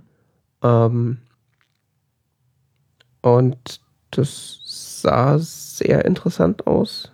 Wahrscheinlich nur für so Bekloppte wie uns, die sich für Technik interessieren. Ups, was ich jetzt gemacht? Hm. Aber, Ja. also ich habe das, hab das Introduction-Video gesehen und war sofort so, wo, wo muss ich Geld einwerfen? Es sieht toll aus. Und wie lange läuft das noch? Äh, das ist jetzt ganz frisch, also es läuft noch 27 Tage. Bei Kickstarter, hast du, glaube ich, erwähnt, gell? Genau. Sie haben ein 100.000 Dollar Goal und sind jetzt bei 40.000. 40 fast. Prozent, ja? Ja, ja, also Also das schlecht. sieht sehr gut aus. Irgendwie angepeilt ist, glaube ich, äh, Ende 2015 das fertig zu haben. Für 5 Dollar kriegt man was. Was produzieren die? Einen Film oder was? Die Oder? produzieren einen, einen Dokumentation. Dokumentationsfilm, ja. ja. okay. Und Making of kriegt man für 12 Dollar. Für Fotodocumentary 25 Film plus Digital Download. ja, ich glaube, so die 25-Euro-Geschichte ist so das, was Dollar. man haben will. Da hat man gleich den, den Download in Full HD. Plus Making of. Estimated Delivery December 2015. Ja. Jo, das ist mal eine vernünftige Zeitplanung. Kann man, in der Zeit kann man das schaffen. Ja, nee, ich meine, äh, viele Projekte, ähm, denke ich mal, setzen sich zu knappe zeitliche Rahmen. Ja, vor allen Dingen zeigt das auch, dass, äh, dass die da wirklich noch was dran arbeiten müssen und nicht, äh, ja, wir haben diese Dokumentation gemacht, wenn ihr uns eine Million gibt, dann veröffentlichen wir sie auch. das gibt's ja auch oft genug, Hm. dass so Kickstarter-Projekte im Grunde nur gemacht werden, um dann nochmal Promotion für zu machen, für das Projekt, was eigentlich schon abgeschlossen ist. Und die, die das machen, die, die können das, was sie da tun, oder die machen das mehr so, weil sie das auch mal machen wollen? Ich, weiß ich nicht. Story and Pixel. Äh, die Typen, also der eine ist, glaube ich, professioneller Filmer, hat auf jeden Fall was mit Film zu tun. Aha, Und der andere ist, glaube ich, selber App-Developer. aha. Äh, Story and Pixel finde ich auch nichts. Komisch. Zweifelhaft. Also der Hauptverantwortliche ah, ja. ist dieser ähm, Jake Schumacher. Hm? Schumacher. Ich kann das also Schumacher. Ich weiß nicht, wie man das englisch. Schumacher. Äh, Schumacher. Wir haben hübsche Bilder auf ihrer Webseite. Ja. Sind Profis. Bestimmt. Ja, ich meine, also am, am Trailer beziehungsweise im Kickstarter-Video sieht man schon, dass die mit einer Kamera umgehen können und das sieht wirklich, also kann man sich mal angucken. Mich spricht das sehr an und ich werde das wahrscheinlich ein bisschen unterstützen. Machen wir dann Privatkopie. Ja.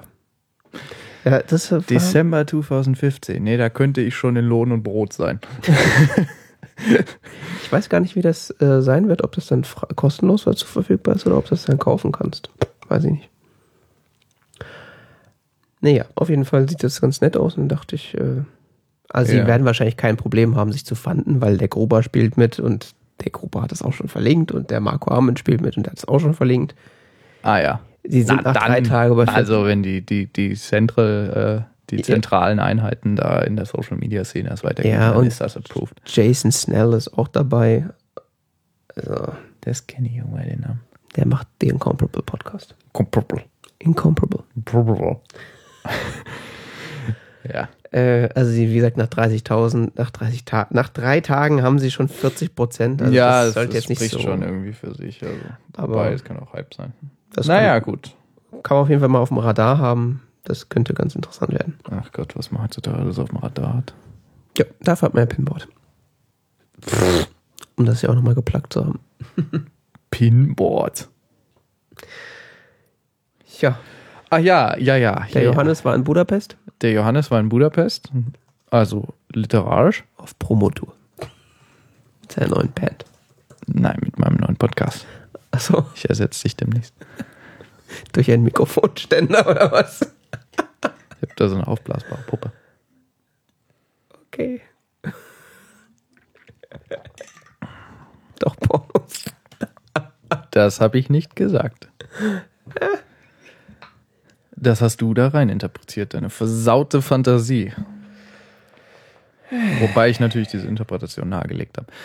Ähm, also, wenn wir jetzt schon hier so literarische Verrenkungen machen, dann kann man auch sagen, dass äh, der Film, den ich gesehen habe, Grand Budapest von Wes Anderson, Mhm.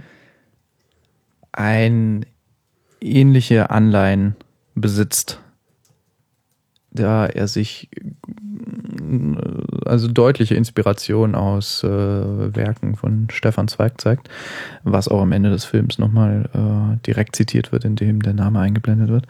Ist das The Grand Budapest Hotel? Ja, ja, ja, ja, habe ich nur The Grand Budapest gesagt. Ja, ja, der Film 2014 von äh, Wes Anderson. Äh, wer Wes Anderson kennt, weiß, dass der Mann einen sehr einzigartigen Filmstil fährt. Äh, die Filme sind wirklich bis ins Detail, von vorne bis hinten, von der ersten Sekunde an durchkomponiert. Äh, sind dementsprechend auch von ihrer Erzählstruktur häufig ähm, nicht ganz einfach, aber im Rahmen der Filmerzählung durch äh, äh, natürlich äh, verfolgbar äh, gestaltet. Äh, es ist angereichert mit äh, einer, pff, einer Reihe wirklich großartiger Schauspieler und ähm, alles hat so den gewissen skurrilen, bunten Touch. Ähm, das Ganze ist äh, verpackt in mindestens drei Rahmenerzählungen. Mhm. Also es gibt so diese Hauptrahmenerzählung, das ist ein junges Mädchen, die ein, das erste Kapitel eines Buches liest. In diesem Kapitel des Buches beschreibt wiederum ein Autor von seiner Schreibblockade und wie er versucht, die aufzulösen, indem er in das Grand Budapest Hotel fährt. Mhm. Das Grand Budapest Hotel ist aber zu diesem Zeitpunkt, also jetzt der dritte Zeitpunkt. Also wir haben. Nee, Moment. Ja, wir haben die, dieses Mädchen, das liest den Text. In dem Text ist der, ist der Autor und der Autor erzählt von, erzählt von seinem, von, erzählt von seiner Schreibblockade. Eine vergangene Schreibblockade. Ja, die er hatte. Okay. Und um die aufzulösen, er eben in das äh, gefahren ist, in das Grand Budapest Hotel gefahren ist. Mhm. Zu diesem Zeitpunkt, als er da hingefahren ist, ist das Grand Budapest Hotel allerdings schon ziemlich heruntergekommen und ist nach seiner Blüte. Ähm, er trifft dort allerdings einen Herrn, dem äh, das Hotel inzwischen gehört. Und ähm, äh, sie unterfangen sich, beginnen sich zu unterhalten und dann erzählt ihm dieser Herr wiederum, äh, wie er in den Besitz des Hotels gelangt ist. Mhm. und was seine Geschichte ist oder was die Geschichte des Hotels ist. Okay. Und äh, da fängt dann eigentlich äh, die, die eigentliche Erzählung dann an und äh, es wird äh, die Geschichte beschrieben von äh, dem, dem jungen Liftboy, äh, Quatsch, dem jungen ähm, Assistenten des, des äh, Concierge, ähm, der halt total berühmt ist, dieser Gustav. H, nee, wie spricht man das H aus? Gustav äh, äh, ist halt der Concierge in, in, in, in dem Grand Budapest Hotel. Und äh, der hat einen, und äh, die Geschichte wird erzählt aus Perspektive von dem, von dem jungen ähm, Assistenten von ihm, der da jetzt neu anfängt im Grand Budapest. Und dann wird das Hotel vorgestellt und die Verwicklung, in den Gustav äh, so verwickelt ist und dass eigentlich das Hotel aus Gustav besteht und äh, von ihm lebt. Und äh, da wird dann so eine wahrlich bunte, absurde Geschichte erzählt, die spannend ist, die interessant ist und das Ganze ist untermalt mit diesen typischen Wes Anderson-Bildern und großartiger Schauspielerei. Das ein großartiger Film. Was man vielleicht anmerken kann, am Ende denkt man sich, wow, das war jetzt aber eine ganz, ganz schöne Reise. Also Wes Anderson hast am Ende immer das Gefühl, das war ja schon ein bisschen viel. Also der Film, der ist echt, das, das, da reiht sich schon die Skurrilitäten und die, die Bilder und so am Ende, wow, hast du eine ganz schön, hast du eine richtige Reise hinter dich gelegt. Mhm. Aber hast du auch so das Gefühl, das war richtige Filmkunst gerade. Okay. Mit Schokolade und Wein und. Aber, aber nicht so, äh, nicht so äh, schwarz-weiß und äh, Rauchen und Sex und in Frankreich, sondern in, in modern. Irgendwie. Moderner Sex. Ja, genau. Okay. Das ist halt dieser Wes Anderson-Stil. Und ich kann Wes Anderson ehrlich gesagt nur jedem ans Herz legen, der sich irgendwie für Filme begeistert. Mhm. Abgesehen von Knallbum Peng. Ich meine, manche Leute stehen halt nur auf Knallbum Peng, das ist auch okay. Aber äh, das ist, wenn man irgendwie so mal auf durchdachtere Erzählstrukturen steht und so, ist das wirklich empfehlenswert. Mhm. Ganz, ich fand den ganz toll. Aber ich fand bisher alle Filme von Wes Anderson toll. Okay.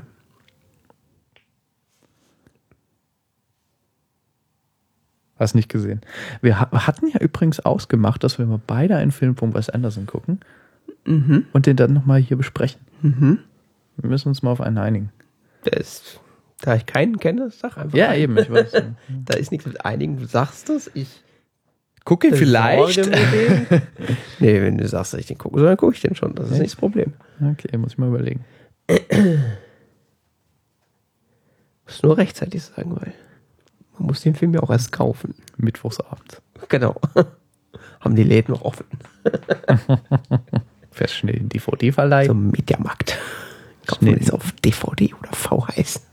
Nee, VHS. Genau. Das Gute. Das Beste ins Haus. Ja, egal. Das müssen wir unbedingt mal machen. Ja, das äh, funktioniert auch ganz gut, so äh, wenn wir Sachen beide gesehen haben. Das hat's ja, also ich finde das immer ganz, ganz interessant, dann, wenn wir dann quasi live in der Sendung das erste Mal über irgendwas sprechen, was wir beide gesehen haben. Ist immer interessant, was dann so der eine und der andere dann davon hält. Mhm. Oder was dem anderen auffällt. Also zum Beispiel so letzte Woche, ist jetzt ziemlich Meta, aber egal. Letzte Woche haben wir über, haben wir Penny Dreadful geredet. Ja. Und da hatten wir, glaube ich, so richtig noch nicht drüber gesprochen, so auch, also jetzt außerhalb des Podcasts. Nur so, dass wir das irgendwie vorhaben, irgendwie mal zu gucken. Ja. Und das fand ich irgendwie sehr ergiebig, ehrlich gesagt. Ja, es ergänzt sich dann gut. Gell? Ja. Also, ist kau- Wenn wir beide unsere die- Eindrücke schildern und daraus wiederum abstrahieren. Ja, vor allen Dingen, weil wir, meistens analysieren wir das ja beide dann auch, auch schon so zu einem gewissen Grad. Das, immer ist so der Fluch des Literaturwissenschaftlers, glaube ich. Wahrscheinlich. Äh, und es ist immer sehr interessant, dass jeder so ein bisschen eine unterschiedliche Herangehensweise hat und dann aber bei so grundsätzlichen Sachen auf die gleichen Erkenntnisse kommen, aber dann Dein, dein Geist muss mit dem Geist des Autors, nee, wie war das? Geste. Horizontverschmelzung, Horizontverschmelzung. Oh, wir machen obszöne Gesten im Fernsehen. Mutti, guck jetzt bitte weg. Da machen wir nachher einen schwarzen Balken drüber. Das nennt sich Horizontverschmelzung. Das kennen die, ist die aus der Hermeneutiker. Hermeneutik. Aus der Hermeneutik. Reine Jetzt, liebe Wissenschaft. Kinder, auf, auf Wikipedia nachgucken, Nicht was ist zu Hause Hermeneutik. nachmachen. Was ist Hermeneutik? Nicht zu Hause nachmachen. Und Kann dann lernt man, was ist Literaturwissenschaft. Äh, ja. Oder halt auch nicht. Manche Leute halten das immer noch für Literaturwissenschaft. Na gut. Wir wollen uns nicht mit der halben Welt anlegen. Deshalb So wie sonst. soll das alles jetzt nicht gesagt sein und äh, wir gehen ganz rusch und schnell weiter. Werfen wir einen völlig unhermeneutischen Blick auf eine Unterhaltungssendung auf HBO. Unterhaltungssendung auf HBO. Ich dachte, die machen nur so vorproduzierten Kram. Ja, ist auch so, ist trotzdem unterhaltsam und trotzdem eine Show. Äh, Es ist nämlich eine Late-Night-Show. Glaube ich. Last Week Tonight with John Oliver. Genau, Last Week Tonight with John Oliver ist eine, wer hätte es gedacht? Ist das nicht dieser Brite? Das ist dieser Brite aus Community. Der Psychologieprofessor. Mr. Duncan. Mr. Duncan. Herrlich. Der Mann hat so einen großartigen britischen Akzent. Also er, er ich meine, er übertreibt das natürlich auf, bis auf die Spitze, gell? Aber Er ist Brite. Ja, aber ich glaube, das ist so auch sein Markenzeichen, gell? Also der Ja, lässt da schon arg raushängen. den- Und vor allen Dingen spricht er auch so, so ein bisschen perfektionierten Akzent? Also. Wir müssen, wir brauchen diese Sendung einen Aber- schrulligen Briten. Ah, aber- nehmen wir den da. Aber warte, warte, warte, warte. Zu Akzent habe ich was Großartiges. Ähm, ein Brite hat nämlich einen Akzent. Und zwar gibt es ein großartiges Buch, äh, wo wir jetzt gerade beim Brite sein, äh, beim Brite sein sind. Das wollte ich jetzt nicht. Ähm, das hier wollte ich.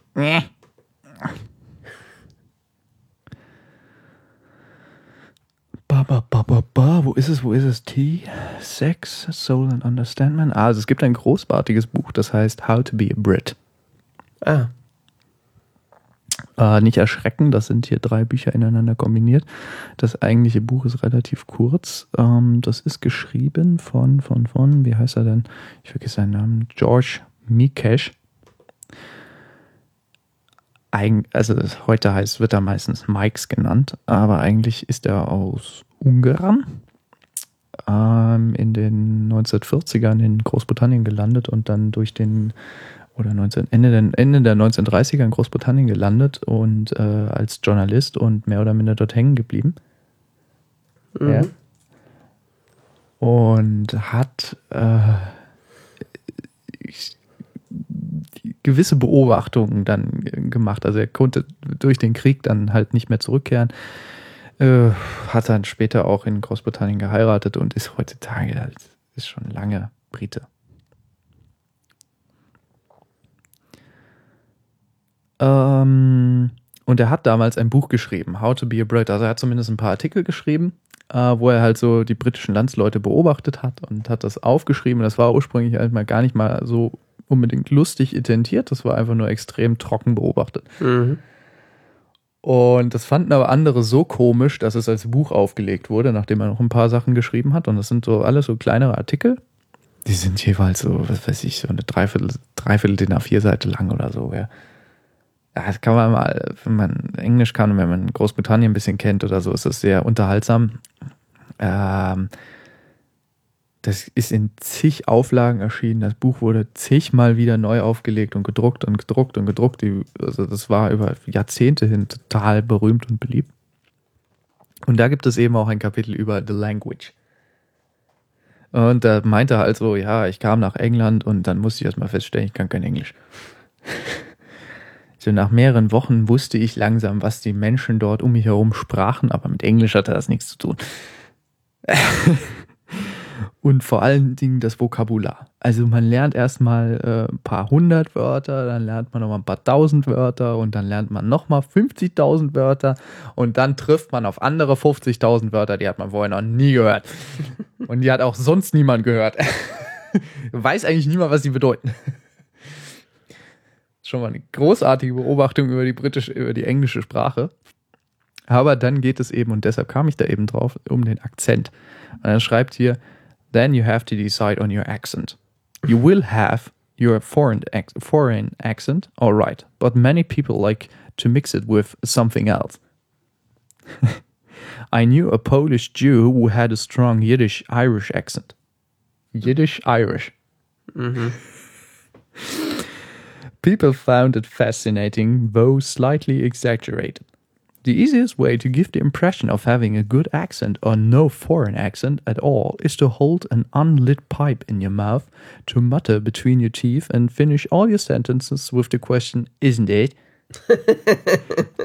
People will not understand much, but they are accustomed to that and they will get a most exa ex ex excellent impression. Und so ungefähr liest sich dieses ganze Buch. Also, das ist herrlich. Ich habe das, ich hab das in einer Zugfahrt gelesen. Das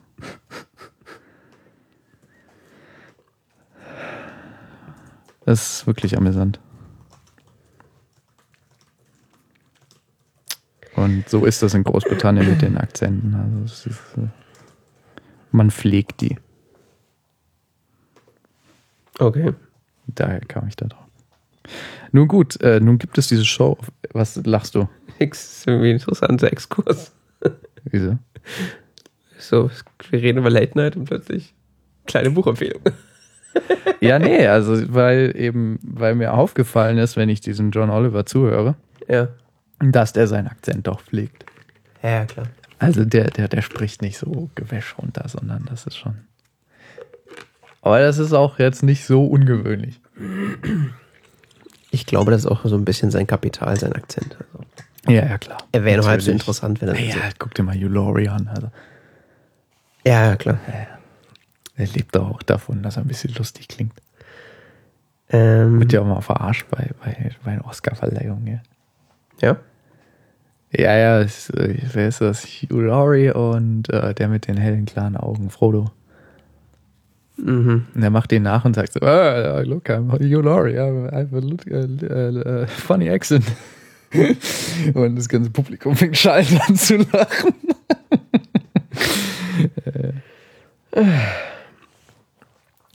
Also, da gibt es diese Show auf HBO. Kommen wir darauf zurück, ja? Ähm, die wird momentan ein bisschen gehypt. Also so, jeder Arsch und sein Bruder guckt die gerade, habe ich das Gefühl. Ähm, dabei gibt es davon erst acht, neun Episoden. Also es ist, wie der Name schon vermuten lässt, eine Weekly Show. Also Ach, Kommt. Weekly, dann kann ich das auch gucken, ja. äh, ist, und es lohnt sich, also es ist halt ähm, eine Sendung pro Woche und in der Sendung, in, dieser Sendung wird die letzte Woche quasi Revue passiert. Das ist ein bisschen wie bei uns. So das, was uns die Woche über aufgefallen ist, das wird dann da. Oh Gott, nicht die Formulierung schon wieder. Nee, das ist ja, da gibt's ja Das ist andere, Geschichte, was uns die Woche be- bewegt hat. was uns bewegt hat. Ach komm, das ist doch nicht, was uns bewegt hat. Das Ja, ist, was das- uns so eingefallen ist, worüber man reden Ich habe das ja auch nicht gesagt. Ich habe gesagt, was uns so aufgefallen ist die Woche. Ähm, ja, so ist das im Grunde auch. Und es ist so, so klassischer Late-Night-Stil, also so Hintergrund, so wie eine Late-Night-Show. Er sitzt da halt an so einem Schreibtisch und reißt so halt seine Witzchen Jo. mit Publikum und so, klassisches Format. Und äh, es ist extrem unterhaltsam auf der einen Seite, aber auch extrem lehrreich. Ja, ich fand sehr interessant die Folge zu FIFA, äh, beziehungsweise zum FIFA World Cup, Hast du die beziehungsweise den Ausschnitt daraus. Ja, das, äh, Das wurde daraus, darüber bin ich überhaupt erst auf die Show aufmerksam geworden, weil äh, das so in Social Media Kreisen ähm, rumgereicht wurde, als äh, guckt euch das mal an, da wird mal das alles korrekt zusammengefasst. Ja, das ist nämlich extrem interessant, dass er bei vielen komplexen politischen Gebilden einfach mal so, ich erkläre das jetzt mal. Ja, ich habe auch gesehen, er hat auch eine Folge zu Net, Net- Net genau. Neutrality gemacht, die habe Genau. ich noch nicht gesehen. Da bin ich äh, quasi so drauf gestoßen worden, weil so ein paar äh, Tech-Blogger in den USA gesagt haben so, da, Netzneutralität wird erklärt und das Problem auch. Ja, super, ja. Äh, er macht, Denkmal. was er nämlich macht, ist, er äh, nimmt ein komplexes Problem oder ein gesellschaftliches Problem, was auch immer, äh, nimmt es und nimmt es auseinander und erklärt es halt Stück für Stück und so eigentlich nicht sonderlich lustig, aber man lacht halt trotzdem. Ja, er, zei er zeigt eben so die absurden Abgründe unseres Men unserer menschlichen Realität ab, Genau. äh, auf und ähm, dadurch, das, das wirkt dann in der Zusammenstellung so grotesk, dass man einfach lachen muss. Also. Ja. Und dazu werden natürlich noch so ein paar Witzchen reingeschoben, wie Ja. zum Beispiel, äh, wir wollen die Fußball-WM in Dakar machen. Das ist wie wenn wir Football in einem See spielen würden. Also, Ja, ja, genau. it's, it's physically Impossible. Ja, das dann halt so gemischt mit äh, äh, so dem empörten britischen. Mit diesem großartigen Humor. Akzent, ja. Genau. Und, und diesem trockenen Humor, ja. Also gefällt mir tatsächlich extrem gut. Äh, ich hab, und was, was, was mir aufgefallen ist, ich habe es nämlich gemacht, man kann die Folgen so quasi alle nach, nochmal nachgucken. Das sind so teilweise, teilweise so uneuropäische Themen, weil es dann doch wieder natürlich sehr USA-zentriert, dass man die Sachen, die da, worüber da gesprochen wird, quasi nicht mitgekriegt hat und das alles dann nochmal sich angucken kann. Wo kann man das denn gucken? Im Internet. Also man kann es ausschnittsweise auf YouTube gucken und natürlich mit seiner HBO-Subscription. Ja, aber die kriegt man ja nur, wenn man. Richtig, da musst du dir ein Unterseekabel dahinlegen. Äh, ja, genau, dann brauchst du ein Kabel. Unterseekabel, ganz wichtig. Und dann kannst du auch online gucken. Genau, Ja, ja okay, da denkt sich jeder so seine Tricks aus. Sagen wir es mal so. genau. Man kauft sich natürlich einen HBO-Cable-Anschluss und guckt dann über VPN, guckt man das dann. Ja, genau. Wie auch immer. Wie kriegst du einen, VP wie kriegst du einen Kabelanschluss von HBO?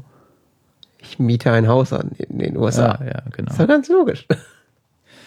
So macht man das. So macht man das. Äh, da wurde ja dieses Unternehmen jetzt äh, mehr oder minder, ähm, also es gab in den, gab in New York ein Startup, die haben äh, einzelne Antennen aufgestellt und äh, die quasi zur Vermietung angeboten. Mhm. Äh, wie hieß denn das? Aero oder sowas. Mhm. Ähm, die haben ganz viele tausende Antennen ähm, eingerichtet für äh, terroristischen ter, ter, terrest, ter, Terrestrisch. terrestrisch terrestrisch? Terrestrisch? Terror Terror. Terror. Deswegen sind die FNCs wieder ja, Fenster. das Wort war viel zu ähnlich zu Terror. Das musste der Richter sofort verbieten. Okay. auf jeden Fall haben die so eine Cease and Desist äh, also so, ein, so, so eine Unterlassungsklage bekommen äh, von den von den Netz äh, von den von den TV-Anbietern äh, dass sie nicht mehr die Antennen vermieten dürften. Also die haben, so, die haben die Antennen aufgestellt und haben dann Online-Streaming dran gehängt und jeder, der das irgendwie dann gemietet hat, hatte dann eine seine persönliche Antenne, die für, also für die Zeit, die er online war. Mhm. So dass sie gemeint haben, damit dieses Urheberrecht der USA auszuhebeln. Mhm. Weil man mietet ja die Antenne. Mhm. Da hat der Richter aber gesagt, nee, man mietet das Streaming. der ist mit dem Antennenkram, das könnt ihr ja gerne machen, aber aus Kundenperspektive mieten, mieten die Kunden da das Streaming und nicht die Antenne. Ja. Und damit ist es ein Urheberrechtsverstoß und deshalb wurde der ganze Laden mehr oder minder dicht gemacht. Also, oder ist jetzt halt mehr oder minder dicht zu machen nach Gerichtsordnung. Zumindest wurde ihr Geschäftskonzept für illegal erklärt. Das ist äh, schlechtes Zeichen. Meistens ja. ja. Ja, nur mal sowas an der Seite zu britisch, äh, amerikanischen Fernsehlandschaft. Arrow, oder? Ja. Ja, muss ich mal googeln. Noch was? Nö. Gut, äh, dann kommen wir zum, äh, zum, zum letzten Konsumkritikthema. Höhepunkt. Bitte? Höhepunkt. Nein, nein, nein. Ich habe nur äh, die Punkte ausgetauscht, damit äh, eins von dir, eins von mir, eins von dir, eins von mir. Ja, schon klar. Ich habe einen weiteren Film gesehen irgendwann in den letzten Wochen. Ich weiß gar nicht mehr wann. Äh, nennt sich The Pretty One. Ist auch 2014 rausgekommen. Also jetzt ganz frisch. Okay. Ähm, das ist jetzt eher seichte Kost. Aber auch, aber man darf es auch nicht unterschätzen. Also IMDB sagt 2013. Ja, oder in Deutschland jetzt erst. Oder auf DVD jetzt rausgekommen.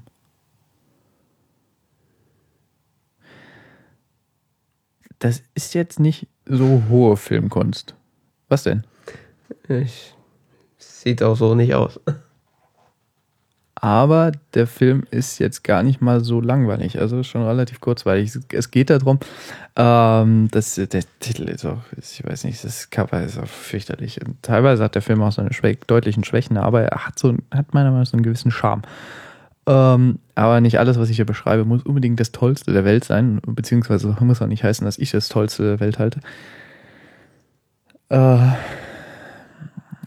es geht um ein Mädchen, ähm, also seine, ein, ein, genau genommen geht es um ein Paar, ein Zwillingspaar. Mhm. Ähm, also zwei Mädchen, eine davon gilt immer so als die hübsche und die andere als die nicht so hübsche, aber dafür irgendwie künstlerisch begabte. Mhm. Und äh, die eine ist immer voll im Fokus und äh, ist irgendwie erfolgreich und ist schon lange ausgezogen und lebt in der Großstadt. Und äh, die, die andere, die so ein bisschen schüchtern ist und zurückgezogen und so, die ist noch bei ihren Eltern. Und, äh, dann kommt das auf jeden Fall zu einem Verkehrsunfall und sie werden, äh, eine von beiden wird getötet in diesem Unfall und ähm, die andere nimmt mehr oder minder ihre Rolle an. Zwillings, äh, Zwillinge sind ja Eine so. eigene Zwillinge sehen Mhm. sich exakt gleich, mehr oder minder exakt gleich aus. Sie haben sich auch kurz davor auch die gleiche Frisur verschafft. Mhm. Also die, die hässliche, in Anführungszeichen, sehen ja exakt gleich aus, aber die hässliche, das hässliche Entlein, die äh, lässt sich da kurz vorher eine Frisur machen, weil so, jetzt fängt mein neues Leben an und so, und dann fahren sie nach Hause und dann ist dieser Unfall. Und Knall, bum, peng, äh, wir sind in einer neuen Situation. Mhm. Und äh, was entwickelt sich jetzt aus dieser Situation? Und das also ist irgendwie relativ charmant gemacht. Also ich finde die, die, die Schauspielerin, diese äh, Zoe Kazan oder sowas heißt sie, ähm, die, die, die finde ich irgendwie ziemlich cool. Also die, die macht das ziemlich gut. Mhm. Ähm, sie, es ist so ein bisschen Coming of Age. Okay. Also so ein bisschen Selbstfindungswissen. Sie, sie, sie versucht sich selber, sie nimmt diese Rolle ihrer Schwester an und versucht sich darüber irgendwie auch selber zu definieren. Mhm. selber zu finden, wer ist sie eigentlich. Am Anfang erinnert sie sich wirklich nicht. Sie glaubt wirklich, sie wäre die andere. Sie wundert sich nur, dass alles irgendwie so komisch ist. Okay. Aber sie erinnert sich dann irgendwann. Ähm, auf jeden Fall äh, artet das dann halt so, so Selbstfindungsstory aus und ähm, dazu kommt dann noch so ein bisschen Romanze und ähm, Der übliche Schmonz. ja, es ist sehr der übliche Schmonz. Es ist sicher nicht die hohe Filmkunst, aber es ist, es ist, es ist eine wirklich nett erzählte Geschichte. Und ich fand die anderthalb Stunden oder so, die, oder 1,20 oder wie lange der Film läuft, die fand ich echt relativ kurzweilig. Mhm. Ja, ich- auch Filme, die quasi äh, äh, altbekannte äh, Klischees bedienen, können gut sein. Ich meine. Also es ist wirklich, es ist eher so Coming of Age, aber Coming of Age ist so eine Filmgattung, die ich eigentlich ganz interessant finde, weil da immer so, ein- so ein Entwicklungsaspekt mitgegeben ist, der, Mhm. der, also wo, wo Figuren so eine, so, ein, so eine Selbsterfahrung in irgendeiner tiefer greifenden Weise machen und äh, sich dann die Figuren teilweise in ihren Fundamenten erfahren. Das ist, es ist irgendwie eine interessante Gattung, also Ja. vielleicht interessanter als äh, wir gehen in das Haus, wir erschießen alle, wir nehmen das Geld mit und wir gehen wieder raus. Welcher Film war das jetzt? Äh, jeder Actionfilm, den ich kenne. Okay. nee, es ist auch wirklich so. Also. Ja. Ja. Ich weiß nicht, was, was man, ich, ich will nicht zu viel verraten zu dem Film, deshalb bin ich da, weiß ich auch nicht so genau, was ich da jetzt so sagen soll. Ich fand den aber äh, unterbewertet und eigentlich relativ charmant und auch wirklich nett gefilmt. Also und die Schauspieler, also sind mehr, sind mehrere Schauspieler mit dabei, die ich äh, schätze Mhm. die das wirklich gut machen. Okay. Ja. Alles klar, let's wrap it up. Dann äh, war es das schon wieder mit C-Zeit Folge. Wie schreibt man Outro? Mit zwei T? Nein. Outro. Ja. Intro, Outro. Mit einem T. Outro. T R keinen. Sinn. Sprache, ist halt Sprache.